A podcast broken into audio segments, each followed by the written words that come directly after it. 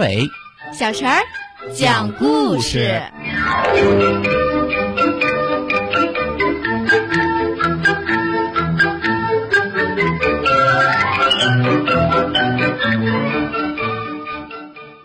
请听故事：呆呆鸭请客。呆呆鸭住在了池塘边，那是一座咖啡色的小木屋。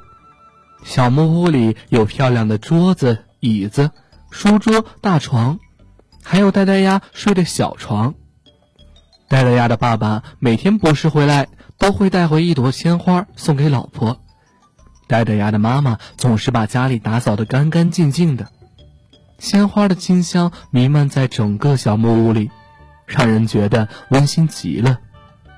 很多小动物都来呆呆鸭家里做过客，这里被大家公认是池塘边最漂亮的家。呆呆鸭最喜欢的是他自己睡的小床，海蓝色的床单，雪白的枕头，躺在上面可舒服了。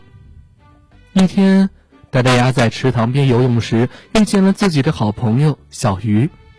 小鱼对呆呆鸭说：“呆呆鸭。”我听小青蛙说，你们家好漂亮，好漂亮。可是我从来没有去过，我也好想去看一看呀。呆呆鸭呢，大方的邀请小鱼来家里做客。他们约好了，明天太阳下山了，小鱼会来呆呆鸭家里吃晚餐。晚上，呆呆鸭和妈妈说了小鱼明天会来家里做客，妈妈却拒绝了。妈妈说，小鱼是不能离开水的。离开水就会死掉的。呆呆鸭也忽然想起来，他每次看到小鱼都是在池塘里，只有小青蛙和小乌龟可以和自己一样，既可以在岸上，又可以在水中玩耍。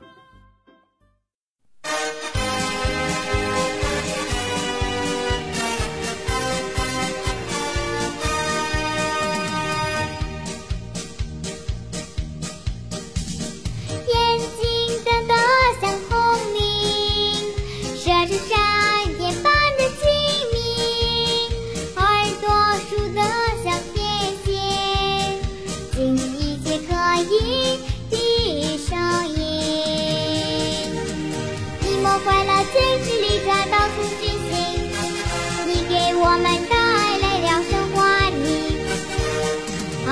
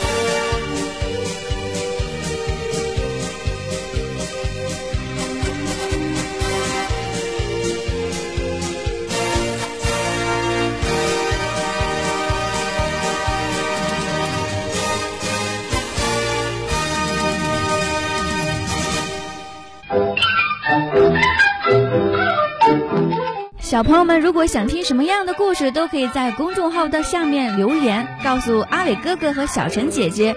蜻蜓用户也可以通过微博来告诉我们，微博“成微暖”就可以来找到，告诉我们吧。